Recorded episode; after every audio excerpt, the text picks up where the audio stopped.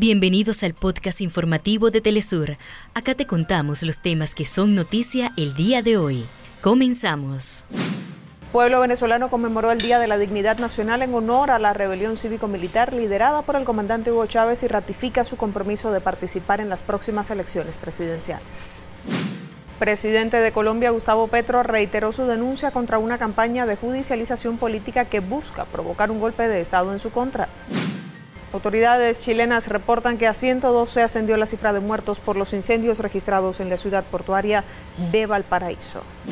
Israel atacó un convoy de alimentos de la Agencia de la ONU para los Refugiados que buscaba llevar ayuda humanitaria a la franja de Gaza. Continúan las, las, acciones de la Serie del Caribe. En la jornada de este domingo salieron victoriosos federales de Chiriquí, de Panamá, criollos de Caguas de Puerto Rico y naranjeros de Hermosillo, de México. En Los Ángeles, California, fue celebrada la 66 edición de los premios Grammy, la cual contó con amplia presencia latina. Hasta acá nuestros titulares.